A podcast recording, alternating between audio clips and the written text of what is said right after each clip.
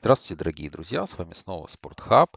И как обещали мы записать э, итоги Парижа-Рубе. Сегодня наш велоподкаст, говорящий о шоссейном велоспорте. Но, наверное, будет сегодня самый не шоссейный велоспортный подкаст, потому что булыжные э, мостовые бередили умы наши за последнюю прошедшую неделю. И наш велотандем Алексей Борисовский и Александр Мануха попробует подвести итоги вот французской велогонки Париж-Рубе, то, чего мы так ждали, о том, о чем так долго разговаривали во время прошлого подкаста. Гонка прошла, победителем стал действительно голландец, как мы и предсказывали, но это был несколько иной человек, это был Дилан Ван Барли. Леш, привет, как тебе вообще Париж-Рубе и, ну, неожиданность, неожиданность, которая произошла в это воскресенье?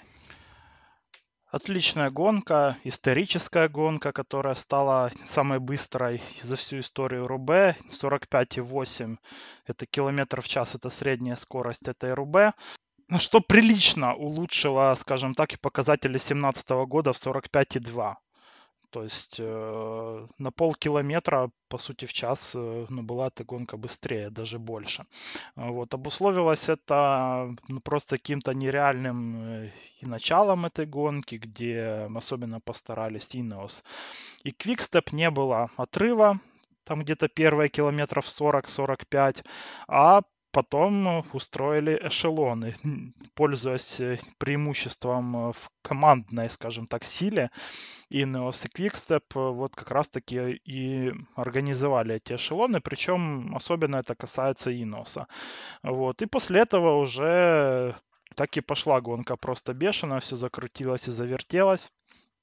Вот, ты правильно говоришь, что победитель немного стал немного неожиданен, но он скорее для меня был немного неожиданен, потому что я очень высоко ценю Дилана как гонщика. Вот он для меня еще запомнился еще из 2017 э, года, когда он гонялся за Канандейл, это в данный момент это э, Education First команда EF. Вот, и уже тогда он э, как раз-таки в своем и прорывном сезоне начал на классиках попадать в топ-10 на 2 Арсен, на Е3. Но особо как-то он э, где-то не выделялся. И вот э, толчком к дальнейшему его развитию стал как раз-таки переход в следующем сезоне. Это был сначала два года в Team Sky и затем три сезона в Винеосе. И, наверное, очередной, ну вот как-то он сначала в Sky, он как бы прибавил сначала в качестве all-around вообще гонщика, стал гораздо лучше в горах ездить и в холмах, э, потому что до этого он был специалистом именно э, скорее э, именно булыги вот, скажем так, а Инес его сделал более all-around уже гонщиком, и вот э, к 22 году для меня он уже и был скорее специалистом уже и холмистых каких-то гонок, а не чистой булыги. И, наверное, вот где-то с этим эм, у меня складывалось вообще впечатление, что несмотря на второе место от э, Ван Барли на э, на туре Фландрии, то Рубе это все-таки не совсем его гонка, и на Рубе Инес будет делать ставку на других более специализированных, скажем так, гонщиков в своем составе, но благо им как бы было из кого вообще смотреть и выбирать. Но ты давал ему две звезды в нашей превью. Это достаточно высокая оценка, как для Париж-Рубе, где составы всегда сильны. Иван Барли тебя не подвел. Саш, как тебе выступление от Дилана? Что стало ключом к его успеху? И ну, наверное, еще и вопрос удачи здесь, наверное, стоит ну, тоже раскрыть. Ты знаешь, ну, вообще для меня вот Дилан, э, почему эти две звезды были первоначально и почему, собственно говоря, он был один из таких претендентов. Для меня вообще вот то, что ты сказал, вся эта историческая подноготная э, нидерландца, она составляла, практически такая же была да, но для меня очень э, сильно было видно, насколько Ineos, ну и, или тогдашний Sky, по сути дела, одна и та же команда, насколько они взяли Дилана под вот классики, да, и фактически одним человеком закрывали весь вот этот вот э, период велогонок, на который команда абсолютно не ориентировалась. Потому что, конечно, острие и весь фокус э, задач для э, Team Sky было грантуры всегда. Вот, и Дилан стал как раз первой такой вот ласточкой в команде, которая сейчас уже очень сильно обросла вот этими классическими мускулами, в прямом и в переносном смысле этого слова. И знаешь, ну это как это у, у Киплинга бремя белого человека. Так и Ван Барли, наверное, это такое бремя бручатого человека, который нес в Винеусе, абсолютно не имея никакой должной поддержки. И все эти годы он всегда финишировал там 20-м, 15-м, но без команды это делать было очень Ну, сложно. Сквятковский, И они, я- наверное, вдвоем были. Э, Да, но все-таки да, ну, ну да, Михал, да. Ну И в конце концов их больше затачивали на грантуры, да, и они были там в этом поезде первыми, кто работал. Михал работал больше, Дилан работал, наверное, меньше, но все так, действительно, он больше подгорные все вот эти восходящие э, номинации в Инеосе подтягивался, что, опять же, является логично, учитывая ц- целеустремленность команды на грантуры. И вот сейчас, когда вот появилась наконец-то молодая поросль Инеоса, когда мы действительно рассматривали команду как такой уже серьезный и очень зарекомендовавший себя коллектив с тем же самым Шеффилдом, с тем же самым Тернером, Гану, которого мы пророчили вообще как одного из топ-претендентов, да, вот во всей вот этой вот замечательной какой-то солянке победил Дилан, ну, пускай это, этому э, предпосылки были то, что у Ганы был абсолютно катастрофический день, и Шеффилд падал, и Тернер, наверное, был не в лучшей форме, но он действительно показал, что он очень сильный гонщик, и даже невзирая на то, что команда Энеос была, наверное, одной из самых сильных на Рубе с точки зрения командной тактики своей, и вот этих эшелонов, которые еще начинались до брусчатых 160 километров, о которых мы говорили в нашем превью, он действительно был самый сильный, и это, собственно говоря, признавали его конкуренты, потому что, ну, там тот же самый Ван Арт после, э, после гонки уже в комментариях говорил, ну, тут абсолютно заслуженная победа, ничего мы не могли сделать с Диланом, он действительно был на голову сильнее. Так бывает, что твой лучший день и такая хорошая команда, и неудачи, возможно, более сильного номинального Ганы э, с его проколами и остановками и завалами. Э, Он опять вспомнил вот эту былую молодость, когда сам на последних э, километрах уже оставался самостоятельным, более самостоятельным, нежели все остальные другие гонщики, и в результате одержал эту победу. Поэтому вот такие истории бывают, это тоже классно, это, наверное, тоже отчасти классика велоспорта, когда люди второго э, порядка из э, претендентов могут выиграть монументальную гонку и войти и вписать свое имя в аналы истории велоспорта абсолютно на э, логичных и абсолютно справедливых каких-то базисах. Поэтому здорово, вот он большой молодец, и я, честно говоря, очень рад за него, потому что это такая вот небольшая вершина в его карьере, при том, что было же у него второе место на чемпионате мира в прошлом году, да, но там совсем, совсем другая история. Работал он тогда на того же самого Матью Вандерпула, о котором мы скажем чуть-чуть позже. Потом, когда понятно стало, что Матью не готов, он уже устремился дальше, но Алла Филипп действительно был в тот день сильнее всех. Ну, а у него второе место было очень почетно. Ну, наконец-то, вот, наконец-то, наконец-то этот успех целенаправленный и очень-очень даже а, обоснованный а, пришел к нему. Что ты думаешь по поводу вообще всего Инеоса? Потому что, ну вот, поговорил я уже немножко про Гану и про тактику команды, дабы мы, наверное, уже закрыли вопрос с Инеосом в целом. Вот этот вот просвет, который организовался между двумя группами, когда просеяли они очень сильно пелотон, ну, фактически это был такая классика а, каких-то недельных гонок, э, когда большая часть пелотона устремляется и набирает скорость. И, кстати говоря, это стало причиной того, что Рубе было столь быс- быстрым.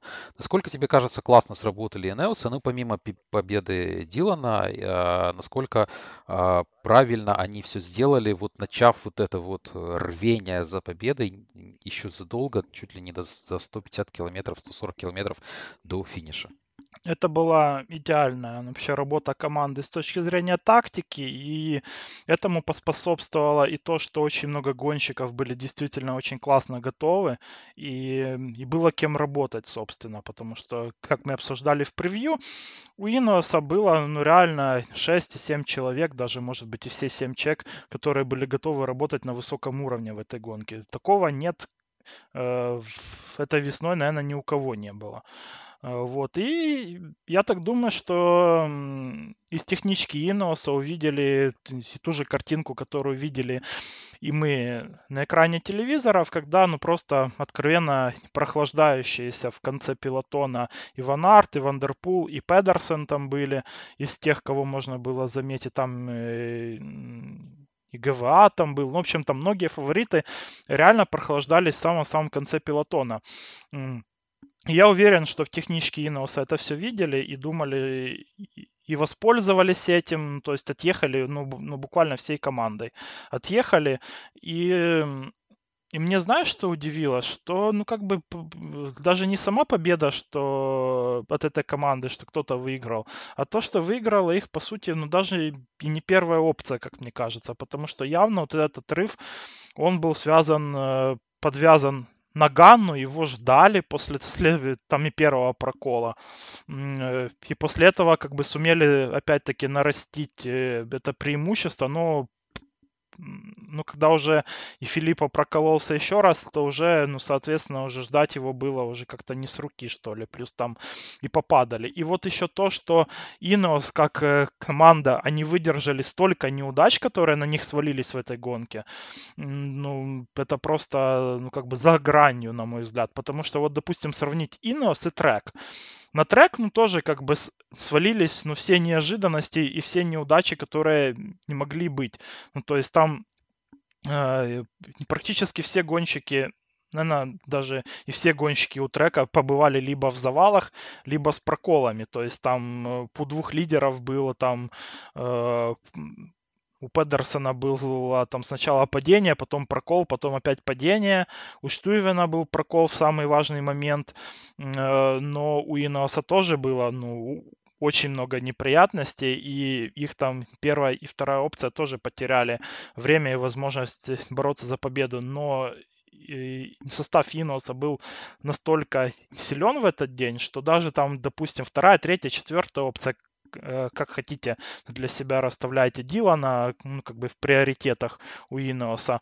Но у Ван Барри реально было все для победы, вот несмотря на все эти неудачи как бы командные, потому что именно э, сила, э, сила коллективная Инеоса и тактическая из э, технички дала возможность ему всегда быть э, впереди и вот э, и пользоваться этими проблемами, которые были у всех конкурентов. Ну, а Ван Арт и Вандерпул, они сами виноваты, что они оказались в позиции догоняющих, которые вынуждены были положить свои команды и догонять там, э, ну, ну допустим, Ван Арт там сам догонял тоже в том числе. Но, может быть, где-то этих сил не хватило. И тот гандикап, который был, его также как бы, ну, так и не удалось, ну, как бы до конца его и закрыть адекватно. Вот, потому что, несмотря на то, что там в Оренберге группы соединились, но одно дело быть в Оренберге впереди, другое дело быть где-то и ближе к завершению пилотона. В общем, я это говорю к тому, что что Инос был на абсолютно другом уровне в этой гонке по сравнению со всеми э, другими командами, не только по силе гонщиков, их подготовки, но и в и в плане тактики. То есть, ну, я не могу здесь вообще к чему-то придраться. Э, кто слушает наши подкасты, наверное, знает, что я люблю вообще где-то придраться и всегда нахожу, наверное, к чему. Но здесь мне очень сложно это сделать. Так что Иносу здесь можно поставить не просто 5, а 5 с плюсом. Ну, действительно, все было ну, на каком-то космическом уровне. И вообще вся эта неделя у Иноса, где они взяли Амстел, потом Флеш Барабансон и Париж Рубе, это ну, это просто сплошной космос. И тут, наверное, надо отдать должное э, вообще уже новому руководству команды в этом году, можно сказать, потому что э, ушли из команды те люди по тем или иным причинам, которые э, направляли вектор как бы развития Инеоса в сторону больше грантуров. И, и в данный момент я так думаю, что они подсмотрели все-таки где-то тактику у Quickstep. Не только они, кстати говоря, потому что вот этот Ineos, он очень напоминает прям, ну, как бы классическую волчью стаю от, э, э, от Quickstep. Но раньше как-то, ну, не получалось ни у кого эту тактику копировать. Может быть, там где-то не хватало и класса гонщиков, потому что у Quickstep ну, в принципе, практически всегда был топовый состав, да, э, но в данный момент вот у Инос как бы собрался такой состав, где, возможно, нет э, суперзвезды калибра там Иван Арта и Вандерпула, но есть ну, буквально все семь сильных гонщиков, плюс есть и Тернер, и Шеффилд, которые ну, могут стать вот этими суперзвездами, потому что ну, Шеффилду 19 лет, он боролся в этой гонке тоже, ну, буквально до самого конца, несмотря на то, что несколько раз падал, и у него были проколы. Так что Инос на ближайшие там лет пять, ну, смотрится очень мощно, несмотря на то, что скоро уйдет из команды Квятковский, ну, даже тому же Гане 25 лет. Для классика да. это юный возраст. И... Да, да, только раскрывается. И я просто, ну, как бы кайфую вот от Иноса, несмотря на все наше с тобой ну, к ним отношения, да, помня Team Sky и что они делали в грантурах, но вот в классиках я кайфую от этой команды. И э, это действительно, это, это может быть где-то и заимствование у Quickstep, но это не, но это не такое заимствование, как у китайцев, допустим, техники какой-то, да, это вот как бы заимствование здорового человека. И то, что они делают, это все на выше, ну, это на самом высоком уровне. Так что тут, э, по-моему, вот по поводу э, по поводу того, что победила та команда, которая больше всего этого и заслуживала. Плюс э, и про то, что Ineos это абсолютно лучшая команда этого сезона классик, у меня здесь нет никаких вопросов абсолютно. Ну, а по поводу заимствования я бы еще отметил, что вот эту тактику уже волчьей стаи постепенно начинают использовать, ну, все-таки все команды. Ну, то есть мы посмотрим и на Джамбо Висма тоже, несмотря на то, что есть Ванарт, у них они постепенно насытили команду еще несколькими крутыми именно классиками, да, я там говорю и про Бину, и про Лапорта, это только, ну, как бы последние трансферы. И Теннисон был у них всегда в команде. Вот, это же касается и Бахрейна, это же касается и Трека, где-то им не везет, но опять-таки, до такого уровня сплава и молодости и опыта, как у Инеоса, в данный момент они еще не дотягивают. Да, действительно, и вот тот же самый Шеффилд, который, ну, по своим результатам совсем не казался человеком, который будет топ-проспектом так можем сказать, а, будущего велоспорта. И в этом году действительно 19-летний парень уже ушатывает очень и очень многих. Но переходя к следующим действующим лицам, о которых ты уже говорил, тот же самый Вуд Ван Арт, Штефан Кюнг, ну, начнем с Вуд Ван Арта. И мы в превью говорили о том, что есть опасения о том, что Вуд не будет стартовать, а даже если будет стартовать, он будет скорее помогать своей команде. А, в Париж Рубе распорядился вовсе иным образом. А, собственно говоря, Вуд не стартовал и не было у него э, практики гоночной три недели из-за ковида, который, который полностью перекроил все его планы по поводу весны. А, но так получилось, что пришлось ему играть э, первую роль в своей команде. А самое главное даже не то, что пришлось, а то, что у него были силы на это, что для меня было крайне удивительным. И опять же, Ренбергский лес, где он сильно отстал, мне показалось, что ну, здесь вот, вот, вот здесь он как раз очень, очень, очень, очень сильно упадет в общей табеле рангов на, фина, на финальных э, километрах, которые будут показывать э, э, непосредственно распределение сил гонщиков, но нет, Вуд показал себя очень-очень круто, и невзирая на отсутствие всей практики, э, немножко как-то скомпенсировал силы Джимбо Висмы, ну и занял в результате второе очень крутое место. Что тебе кажется стало причиной успеха Вута Ван Арта, или это слабое выступление Лапорта, который был э, одним из тех неудачников, которых, у которого ломалась техника и которому приходилось все очень сильно много добирать и тратить силы на возвращение обратно в пилотон. Э, и вообще, как тебе Вуд в это воскресенье и насколько ты удивлен был тому, что он показывал? Я уверен, что это не была какая-то хитрость э, от э, Джамбо Висмы, что они так говорили, что Вуд будет там только помощником на этой гонке, если даже поедет, э, потому что, ну, собственно, первая половина гонки, когда они догоняли, то, ну, там он, собственно, и был как э, ну, как помощник. Он работал впереди, отрабатывал смены, когда они гнались за Инеосом э, и первой группой, и он работал на Лапорта. Это сто процентов. Так что здесь я бы сразу откинул ну, ну такие домыслы, что это какая-то хитрость была от Джамбо Висмы военная. Нет, э, скорее всего, это просто, знаешь, что вот э, базовый уровень Вута настолько крут, что он может ну, буквально встать с больничной койки и проехать, э, и спустя неделю как бы проехать ну, гонку на таком уровне, что занять второе место. И, честно говоря, это выступление меня ну, вообще и натолкнуло на такую мысль, что Возможно, вот это вот э, ковид Вута Ван Арта, он лишил нас какого-то величия в этом сезоне, и Иван Арт в таком состоянии, вот в, в каком он был до болезни, э, то он же ну, как бы вполне мог бы дубль сделать в этом году. Так что это скорее говорит о, об уровне этого гонщика, который далеко не в оптимальных своих кондициях занял второе место э, на гонке, где ну, при этом у него были, ну, также были проблемы, скажем так. Э, с тактической, ну, как бы точки зрения, э, ну, ну, как бы тут как-то сложно сказать, ну правильно ли все делали Джамбо, потому что их лидер, я уверен, что это был все-таки Лапорт, у него было прям очень много проблем в этой гонке, и до последнего они старались сделать на него ставку. И где-то ждали и не догоняли тех людей, которые уехали вперед, э, то ну, тут как-то сложно их винить, ну, в том, что они провтыкали вот этот э, решающий рывок от Ван Барли, но Э, и с учетом того, что как бы у них впереди остался Ванарт, у которого, я думаю, что запас сил был отнюдь не безграничный в этой гонке. Еще неизвестно, э, ну как бы кто бы там из них был бы в итоге круче, если бы они вдвоем уехали, скажем так, с Ван Барли. Вот. Так что для Ванарта он сам сказал, что это несомненный успех для него, и я с этим полностью согласен.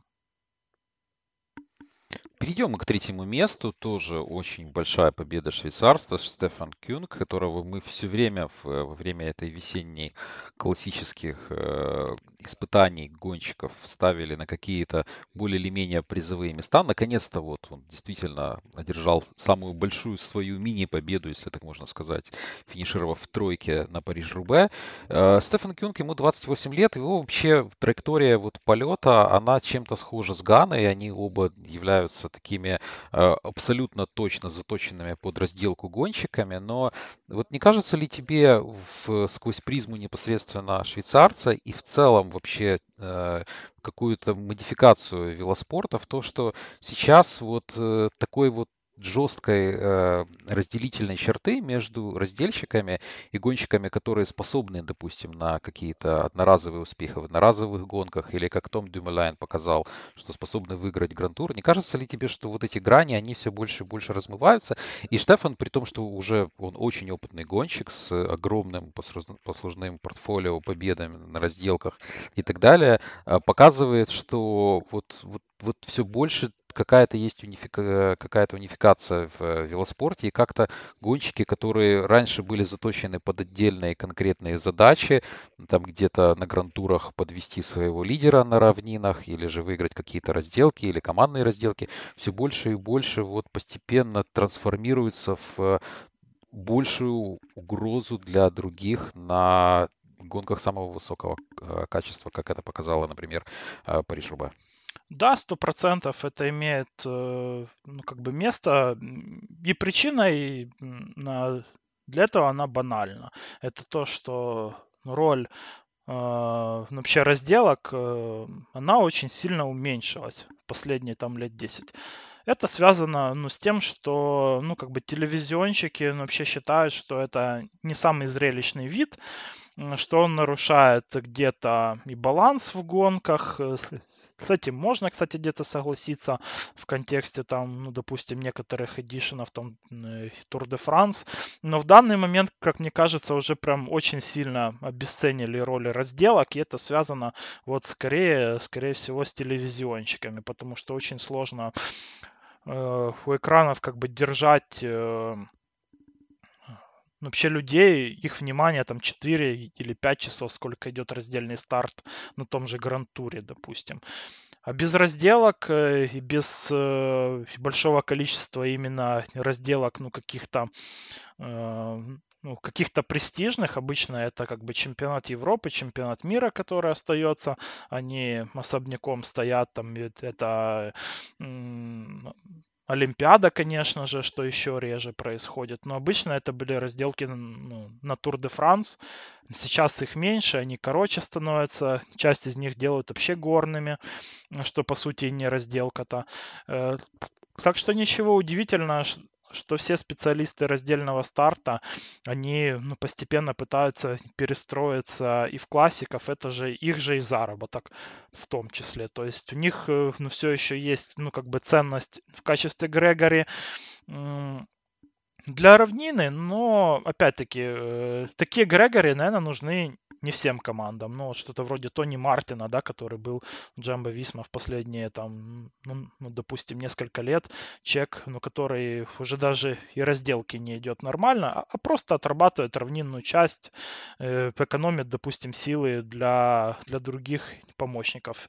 В данный момент э, и все чаще э, Вообще мы видим, что команды, ну, вроде Джамбо Висма, вроде Иноса, в связи с тем, что ну, вообще состав на грантурах и на недельных гонках, э, ну, как бы сократился, они не могут ну, себе позволить привести вот э, такого специалиста, скажем так. Не все команды могут себе позволить. И выбор уже делается в сторону более каких-то all гонщиков. Это вот, э, ну, допустим, как Амадор и Костровьеха у Иноса, раньше у Мувистара. Вот они могут ехать ехать и в холм, и в гору, в принципе, достаточно неплохо. И индивидуальный ход э, на равнине у них, ну, также неплох. Но звездным, я так думаю, что звездным ну, гонщиком, э, каким является Кюнг, и Ганна, и Дюмулан, им этого мало, естественно. Потому что, ну, звездную, ну, как бы зарплату еще нужно чем-то и оправдывать, да, и, наверное, и личные какие-то есть э, амбиции у них ну, как бы в том числе.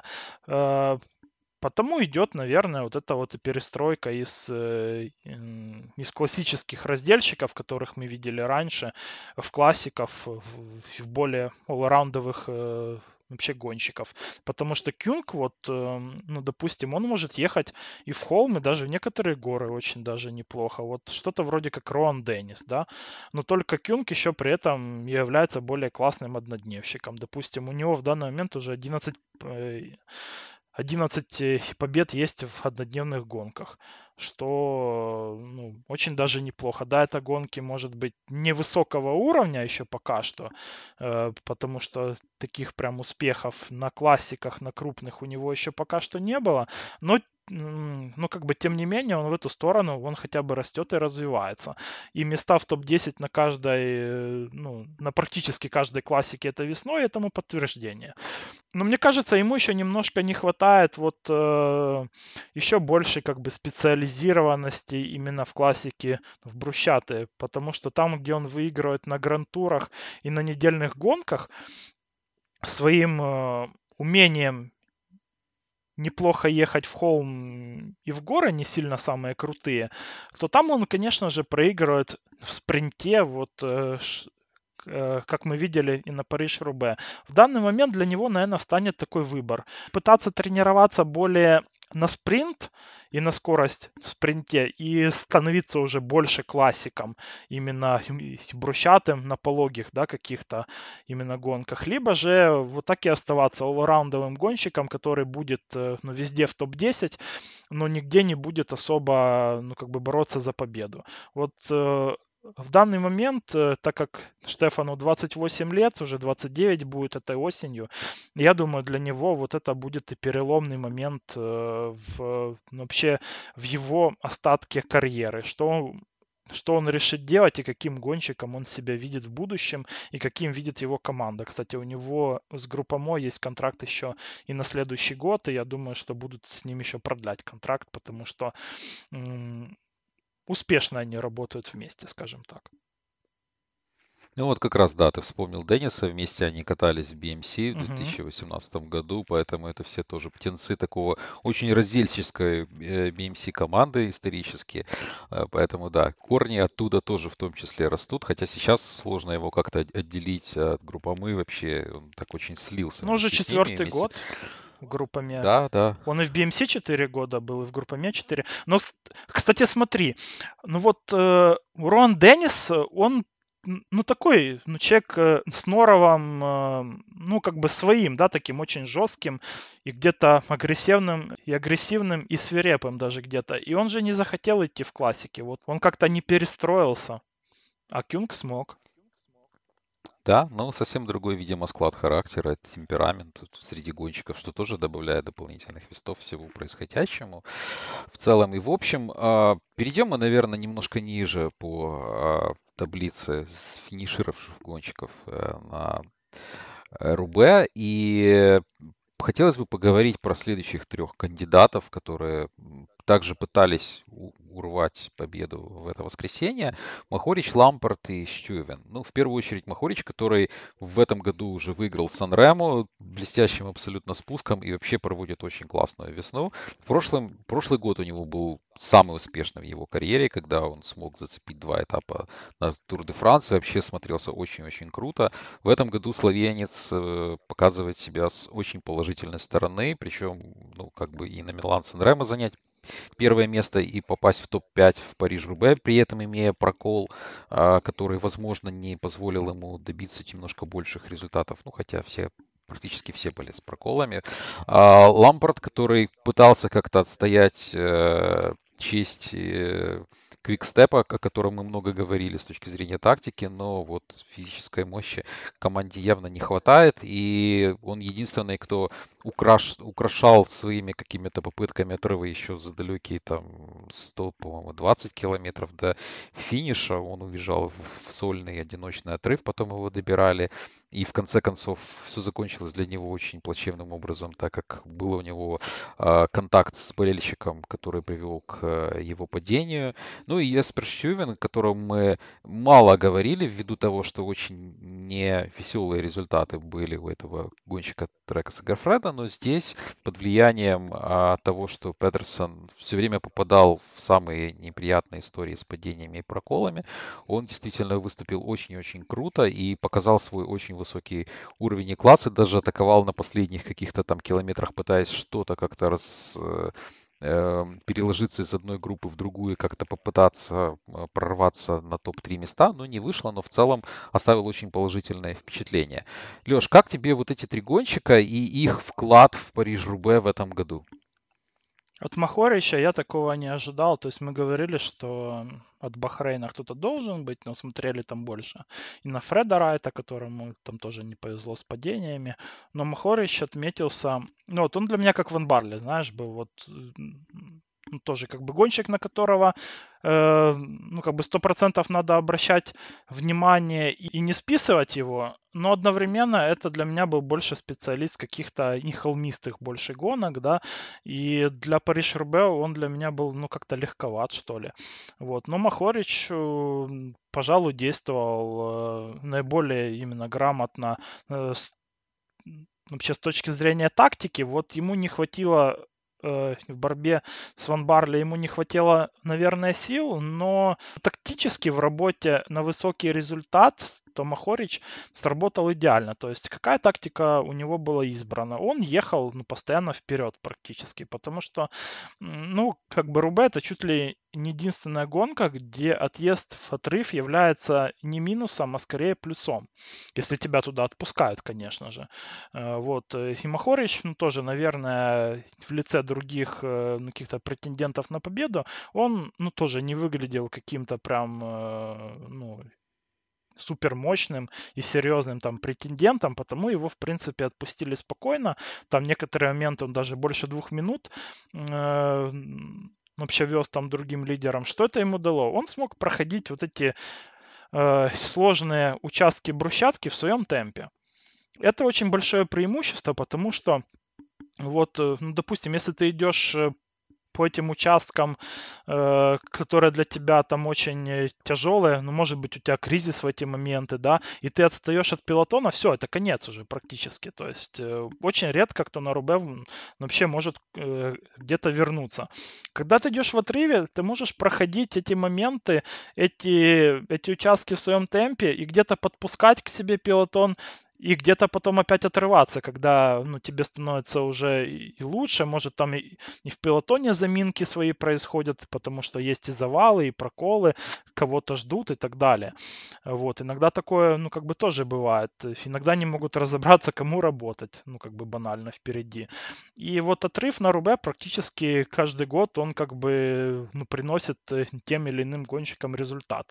Как э, у Вермерша, у Дилье это было. Да, в принципе, каждый год можно найти, наверное, в топ-10 людей из отрыва. В этом году вот, э, ну, как бы Махорич стал, э, наверное, самым ярким представителем такой тактики. Ему где-то не везло, опять-таки, потому что вот они сработались уже с Лампортом, ехали вроде бы вдвоем на пьедестал, но тут э, Ива сбили, там ну, кстати, непонятно, кто был виноват на самом деле больше, сейчас про это поговорим. Э, но Махорич как бы делал вообще все правильно. Потом оценил свои силы, ну, понял, что до конца он уже сам без Лампорта не доработает, не подождал там следующую группу с Ванартом. Ну, как бы не повезло, но с точки зрения логики, с точки зрения тактики, Тома Хорич сделал все верно. Он просто не был самым сильным гонщиком в, в этот день на этом рельефе. Но выжил максимум для себя и своей команды, у которой ну, также было ну, просто уйма проблем на этой гонке. Э, что касается Лампорта, то он сам э, в Твиттере так э, слегка шуточно, но все-таки обвинил в том, что он упал, но все-таки болельщика, который не отошел с обочины. Э, но здесь есть э, вообще два мнения по поводу этой ситуации. Одно это то, что, ну, вот как вы сказал Лампард, что когда идут гонщики, нужно, нужно и смотреть, и отходить. Второе мнение это то, что это брусчатка, и вы обязаны ехать по брусчатке. Несмотря на то, что там в том месте не было ограничителя, они свернули ну прям за ограничителем этим пластмассовым на, на такую, на дорожку уже, которая была асфальтированная больше. И там уже получается и сразу, ну как бы после этого резкого заворота в сторону, то Лампорт уже в этого зрителя и вмазался. Э, вот, ну то как бы таких два мнения, что одно, что ну как бы это нормально, что гонщики так едут, и это болельщикам нужно смотреть и отходить, а второе, это то, что ну все-таки на секторах брусчатки надо ехать э, э, по ней, по брусчатке. У тебя, Саша, какое тут мнение и как тебе ну, вот вообще такой и глобальный вопрос безопасности, потому что все-таки ну, есть как бы сектора, где установлены эти барьеры, и то, как мы видим, между этими барьерами все стараются там съезжать, и это тоже выглядит очень опасно. Либо же все ок, и, и так и должно быть. На самом деле, классика велоспорта, что все ок и так и должно быть, да, но э, мне кажется, мое личное мнение, что на гонках подобного калибра э, можно ставить э, четкие абсолютно э, ограничители, которые просто не будут давать ехать не по брусчатке. В конце концов, это ну сколько у нас там, ну пускай там 30 километров. Я понимаю, что это большая работа, но Париж-Roubaix это гонка, которая проходит раз в году. И поставить какие-то ограничители для гонщиков в первую очередь, да, в первую очередь для гонщиков, чтобы они не могли выезжать на вот эти вот а, каймы а, непосредственно брусчатых участков, Э, это было бы большим плюсом с точки зрения того, что это действительно была бы булыга, а не вот эти вот поиски каких-то там укромных мест. И то, что опять же было в это воскресенье, когда гонщики просто на пролом неслись на болельщиков, которые успевали, конечно, отскочить, но рано или поздно это должно было произойти, что кто-то там не успеет отскочить, кто-то не, не будет иметь какой-то реакции или просто пожилой человек, и, кто, и в него фактически въедет велогонщик. Поэтому мне кажется, что это можно было бы устранить вот подобными барьерами, и тогда бы не было, а, вопроса того, что кто-то едет не по брусчатке, а кто-то едет по какой-то там а, обочине, б, это сразу же не уменьш... ну, это как бы уменьшило риски э, соприкосновения с болельщиками, которые все равно лезут с телефонами, которые все равно лезут со своими флагами, там, с какими-то фотоаппаратами. От этого не... это неизбежно, это нельзя нивелировать этот риск вовсе. Но, во всяком случае, он бы уменьшился, и была бы какая-то такая вот незримая, а точнее очень даже зримая дистанция между гонщиками и любителями велоспорта, болельщиками, которые бы все равно могли с первых же вот этих вот позиций лицезреть своих кумиров, но при этом не создавали бы той опасности и той проблематики, о которой мы, нам приходится вспоминать э, из раза в раз. И вот э, в этом смысле очень интересно на бельгийских велогонках, по-моему, это было на Ронде, когда смотрел я буквально за пару дней до этого прохождения одного, одного из бергов, и тогда английский комментатор говорил, ну вы не переживайте, вот сейчас они идут по обочине, вот когда ронды будет, там будут обязательно стоять какие-то оградители, и они не смогут э, никоим образом уйти от ответственности того, что надо карабкаться на этот берг по брусчатке. Вот на гонках высокого класса это по части происходит, а части нет, но должен быть какой-то регламент и э, какое-то общее понимание вопроса с точки зрения гонщиков и общее понимание вопросов тогда будет с точки зрения болельщиков, где вот эти вот э, границы, размытые ныне, будут как-то более или менее ограничены вот этими самыми ограничителями. Поэтому мне кажется, что рано или поздно к этому придет, хотя, опять же, я прекрасно понимаю организаторов, это большая дистанция и сложно все это, наверное, монтировать, но не так часто у нас э, Париж-Рубе, а скорости. И вот даже сам там в Оренбергском лесу есть такой, как пидстоп, небольшой кусочек, где а, нету булыги и где есть асфальт. И вот как в этот вот кармашек заскакивали велогонщики, потом опасно выскакивали обратно, это как раз то, о чем ты говоришь, что это создает опасности в самом пилотоне непосредственно, потому что мы, конечно, знаем о прекрасных качествах э, велогонщиков, э, держать себя на велосипеде и держать велосипед, но это э, чревато тем, что могут быть э, падения, исходы и травмы гонщиков, которые вовсе не пользуются этой возможностью. Поэтому здесь, конечно, все очень и очень э, интересно, как в дальнейшем это все будет развиваться, но должны быть какие-то правила и участки с особенной ответственностью гонщиков и с особенной ответственностью организаторов и болельщиков могут таким образом быть ограждены. Ну, то я еще здесь добавлю, что все-таки два разных а, ну, вообще организатора э, у Париж-Рубе и у Тура Фландрии, то есть у, э, у Э, у Париж-Рубе это АСО, которая организует там и Тур де Франс, и Вуэльту, и многие другие крупные гонки. Э, у Фландрии это же бельгийский организатор, но здесь, э, конечно, для бельгийцев намного проще это сделать. Здесь есть несколько причин, наверное, главное это то, что ну, просто-напросто длина этих всех секторов как бы брусчатых, она ну, просто несоизмеримо. Э, потому что на Фландрии, на той же, там ездят ну, местами и кругами, потому что там одни и те же берги проходят э, и по два, по три раза. На Париж-Рубе это, это дистанция из точки А в точку Б, и ну, мне кажется, очень сложно. И экономически это, возможно, и невыгодно для организатора вот эти покрыть и все 60 километров этой брусчатки покрыть. Но я думаю, что опасные, как бы самые опасные ну, вообще сектора, они должны быть э, ну, закрыты. Но здесь, наверное, еще интересует мнение самих гонщиков, которые, я думаю, будут против такой практики, потому что проходить именно по брусчатке, Оренбергский лес, э, и, другие, ну, как бы сектора там э, очень мощные, там вроде и Павелей 2, э, вот, и, ну, я думаю, что не все это хотят делать, а где-то, ну, все-таки четернуть с выездом на обочину, это вот для самих гонщиков это, наверное, и привлекательнее и важнее даже ну тогда, наверное, не стоит, э, ну, как бы заикаться про, про меры безопасности. Но здесь такое, как бы, есть э, обоюдное, как мне кажется, лицемерие и со стороны гонщиков, которые, ну, всегда призывают работать за безопасность, там, ну, как бы, организаторов э, усилять безопасность, но при этом сами же не хотят э, безопасно ехать, когда это можно. И также уже и организаторы, которые очень часто говорят, что мы сделали все, что могли, когда, ну, нифига не сделали, скажем так. Ну да, и опять же, вот это вот проезд по обочинам с камнями, он дополнительные имеет итоги с точки зрения проколов, как мне кажется. Да, ну, конечно. Ну, посмотрим, чем это, к чему это все приведет дальнейшее. Перейдем к неудачникам, наверное, Рубэ, если так можно выразиться, потому что мне кажется, что все финишировавшие в лимите уже понемногу являются победителями на этой гонке.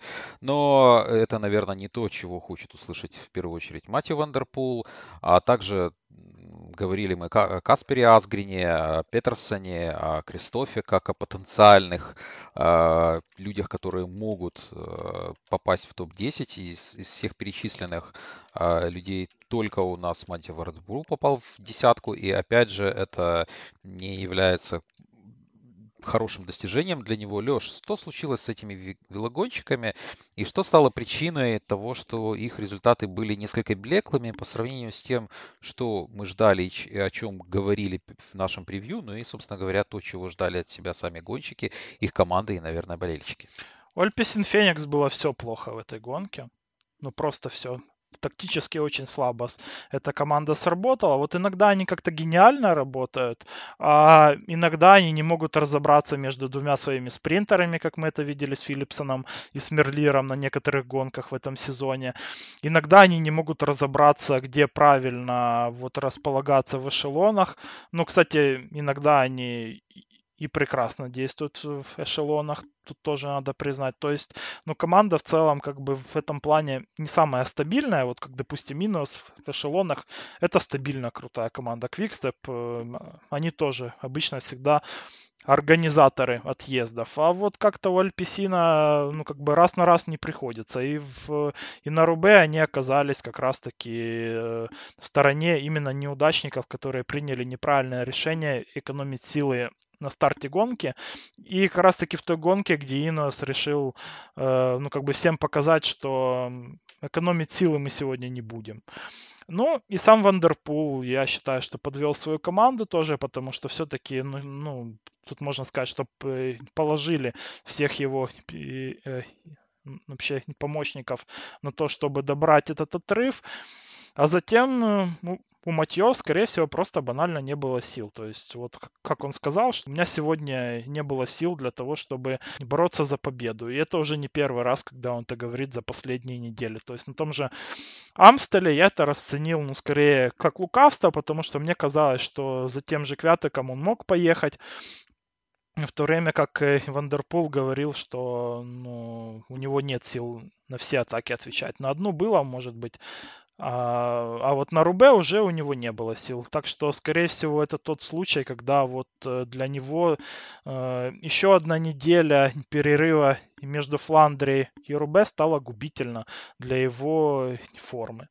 И, и, и, кстати, по поводу MVP, вот, наверное, вот его, ну, вот его где-то и отличало от Ванарта в этой гонке, но то, что именно заложенная базовая и фундаментальная подготовка зимой у него была как раз-таки недостаточная, потому что, ну, по сути, ее-то и не было. Он начал готовиться к сезону уже в конце зимы, в начале весны начал постепенно выходить, он там, ну, ну, буквально практически э, без тренировок начал уже и выходить на трассу. Э, вот из-за травмы спины, я напомню, это все дело было. Очень длительный отдых ему давали тогда. Э, так что здесь, наверное, вот в в плане именно поддержания топовой формы сказалось на то, что не была заложена нормальная база зимой. Вот это по поводу Альписина и Вандерпула по-моему, Кристоф показал э, нормальный результат для себя на Рубе, потому что, повторюсь, эта гонка почему-то для него подходит меньше, чем Фландрия. То есть место в топ-15 от Кристофа это очень ок для него, но обычно все смотрят ну, только на первую десятку. Здесь Кристоф не отметился, потому и мы его не можем здесь отметить э, с, с положительной точки зрения. Ну, еще плюс, наверное, и потому, что все-таки два его Грегори оказались на четвертом и на шестом ну, вообще местах в этой гонке. Так что здесь э, вот э, Наверное, только с этой точки зрения можно ну, расценить 12 место от Александра как э, какой-то провал. Что касается Асгрина, то он единственный оказался из Квикстеп отрезанным.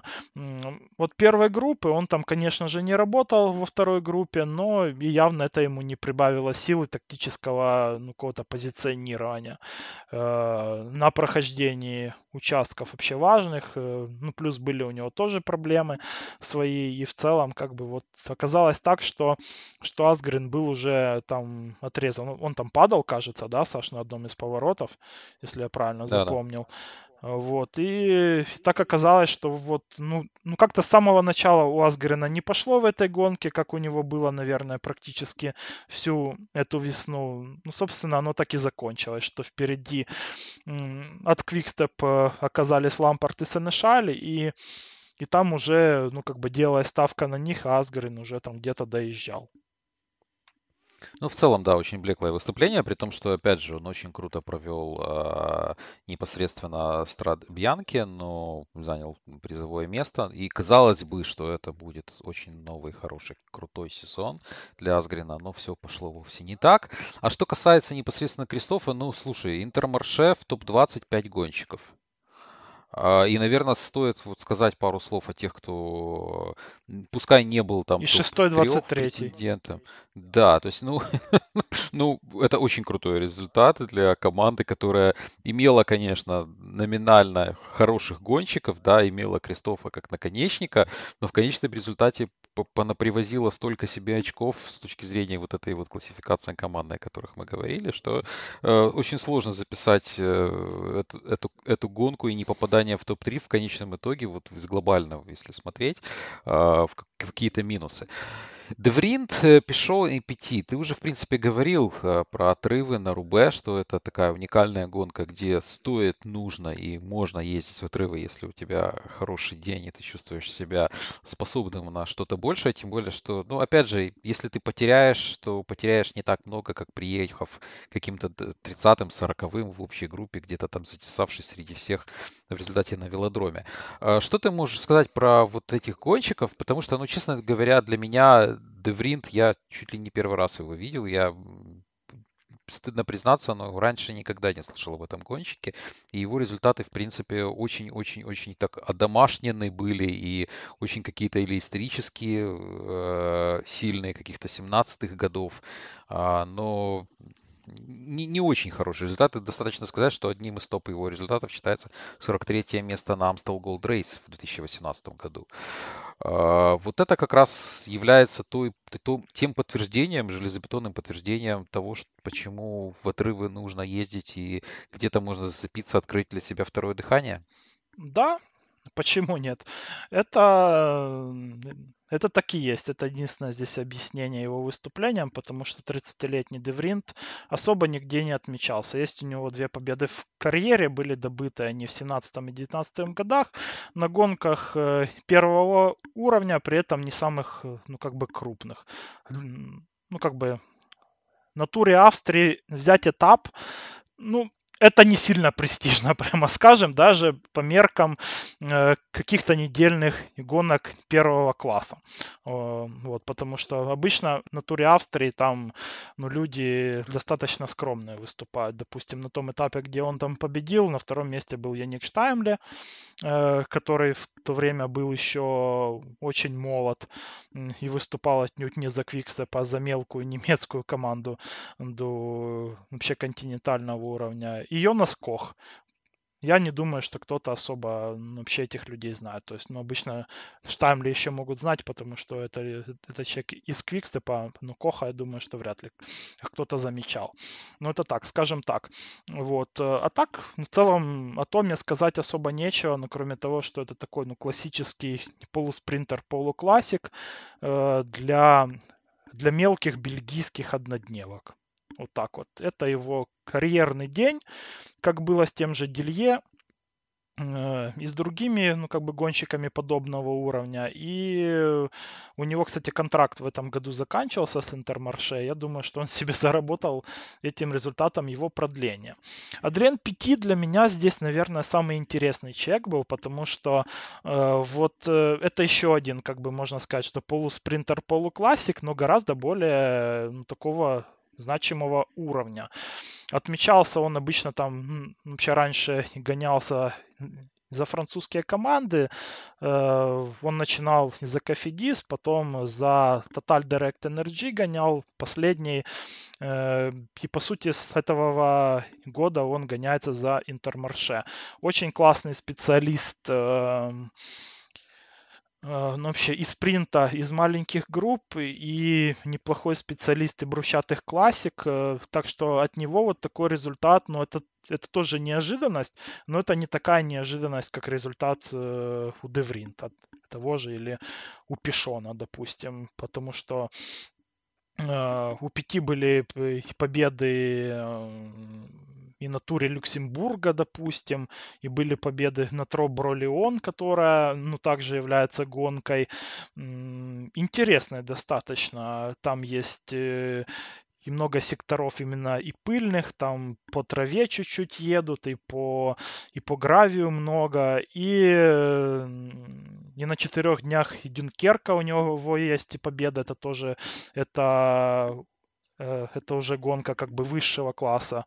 А, вот. Так что в целом вот Адриан Пяти был в этот день вот среди всех гонщиков Интермарше, наверное, самым сильным. И при этом он этого результата достиг еще и с проколом. То есть э, нельзя сказать, что Пяти вообще везло на все сто процентов этой гонки, и, и при этом ему, ну, ему тоже пришлось э, где-то догонять. Про Пишона, что тут сказать, это очень важный результат для Аркеи Самсик, э, которая вообще просто блестяще не борется за путевку в мировой тур, и, скорее всего, вот э, такими результатами, в том числе и от Пешона, она этого и добьется, потому что команда в топ-3 э, вообще по набранным очкам UCI в этом сезоне. И при этом у них было два человека в топ-15 на этой гонке, еще Матис Ловель здесь был на 15 месте. Э, так что вот это, это очень важный именно и командный успех. Про Пишона что стоит сказать? Это, опять-таки, ну, человек из той же когорты полуспринтеров, полуклассиков, но он в последние годы был в Арке ну, все-таки скорее больше в качестве капитана, в качестве лидера. Ему уже 35 лет, уже 36 будет в июле ему исполнится, так что э, для Пишона лично этот результат, он, наверное, позволяет остаться вот в статусе такого опытного дядьки, да, еще и в команде, которая будет э, в мировом туре в следующем году. У него также же истекает контракт, но почему-то мне кажется, что его тоже продлят. Потому что, ну, гонщик, э, ну, пускай не самый и заметный для Аркеи, но, ну, в принципе, достаточно результативный. Был он в этом году 15-м на Сарте и, э, и 23-м на Париж Камембере. То есть какие-то очки он тоже приносит, а уж э, в командных построениях и в качестве и развозчика для спринтеров, э, ну, его роль трудно переоценить для Аркеи. Ну, действительно, да, если команды могут себе позволить подобных э, велогонщиков, это замечательно. Вот в Мовистаре тоже такой есть Хосе Рохас, который уже очень опытный гонщик и всегда может подсказать более молодым коллегам какие-то важные вещи как на трассе, так и непосредственно в командном автобусе. Что ж, наверное, рассказали мы обо всех основных действующих лицах 119-го версии Париж-Рубе. Следующая гонка будет, к сожалению, только через год, но мне кажется, что несмотря на то, что э, очень сложно сравнивать два последних, э, две последние версии Париж-Рубе, потому что э, прошлогодняя была связана с абсолютно нетипичными погодными условиями, и количество луж количество ловушек для гонщиков было абсолютно невероятное. В этом году все было более чинно, более укатано, но при этом а, очень-очень много событий. И опять же, то, что мы говорили, то, что средняя скорость превышала все стандарты Париж-Рубе, это говорит уже очень-очень о многом. Для нас, наверное, этот подкаст будет заканчиваться. А, в целом мы Будем еще записывать отдельный подкаст по орденским классикам, оставшимся. Так получается, что Париж-Рубе вклинился между ними в результате выборов во Франции, о чем мы говорили ранее. Но Флэш Волони и Льеж Бастон Льеж еще у нас впереди. И я надеюсь, что мы запишем подкаст. И очень надеюсь, что вы его послушаете. В общем, э, в скором времени, надеюсь, услышимся. Наш велотандем Алексей Борисовский, Александр Маноха будет рад, если вы примкнете к нашим рядам слушателей э, всего происходящего в шоссейном велоспорте. Всем спасибо за внимание. Следующая неделя это ну, самое что ни на есть орденские классики, и это означает, что нас ждет очень много чего интересного. Так что услышимся.